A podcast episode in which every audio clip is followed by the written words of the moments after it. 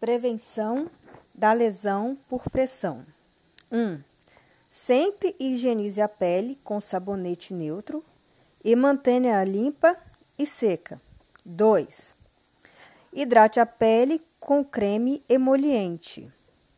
3.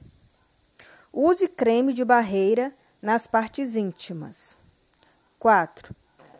Mude a posição do paciente em intervalos de até duas horas.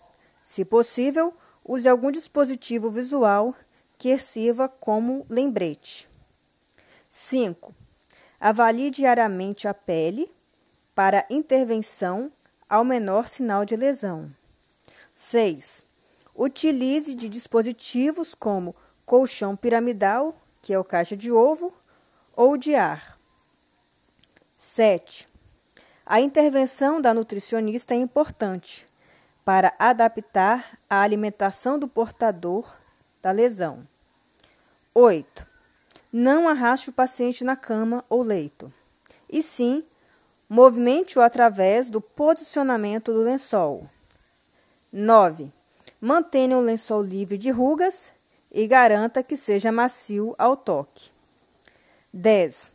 Aplique espumas com silicone para proteção em regiões proeminência óssea, que façam a manutenção do microclima da pele, prevenindo o cisalhamento, que é causado pela combinação da gravidade e da, da fricção, e faça a distribuição da pressão. 11. Oriente pacientes, familiares e acompanhantes. 12. A elevação da cama deve ser de no máximo 30 graus de inclinação, além de evitar a cabeceira elevada por muito tempo para o paciente não escorregar.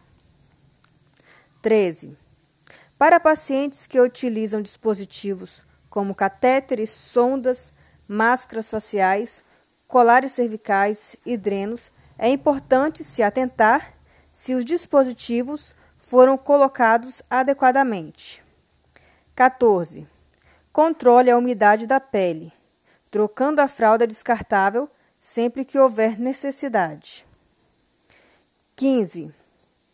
Evite massagem nas áreas de proeminência óssea se observar avermelhamento, manchas roxas ou bolhas, pois isso indica o início da lesão por pressão e a massagem irá causar mais danos.